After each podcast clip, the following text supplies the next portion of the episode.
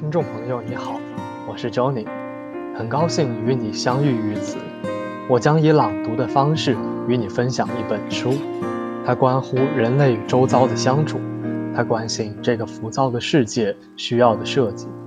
这本书是日本设计先驱黑川雅之先生的《设计与死》，让我们一起走进黑川先生的设计人生。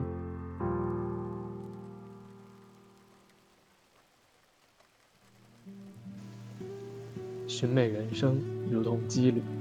二零零六年十一月二十二日，人究竟为了什么而活？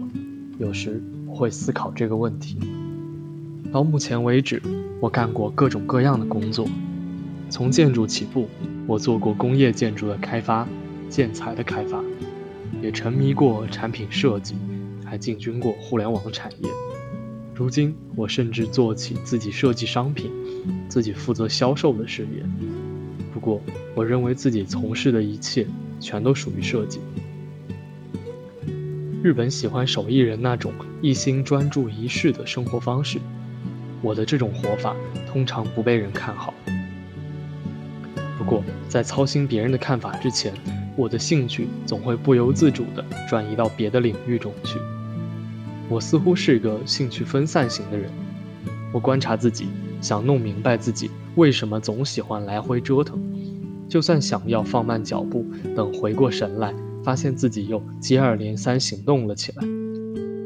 好奇心满满，仿佛从身体里不断喷涌出来的一股力量，推着我去行动。我质问自己，到底为了什么而活？也思索着自己到底是一个怎样的人。之所以选择这样活着，至少。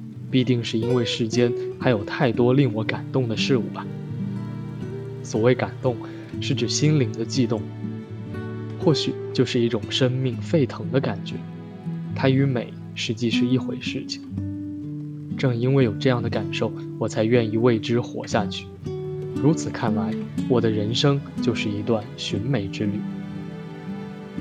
虽说有点愧不敢当。但我会小声地称自己为美的狩猎者。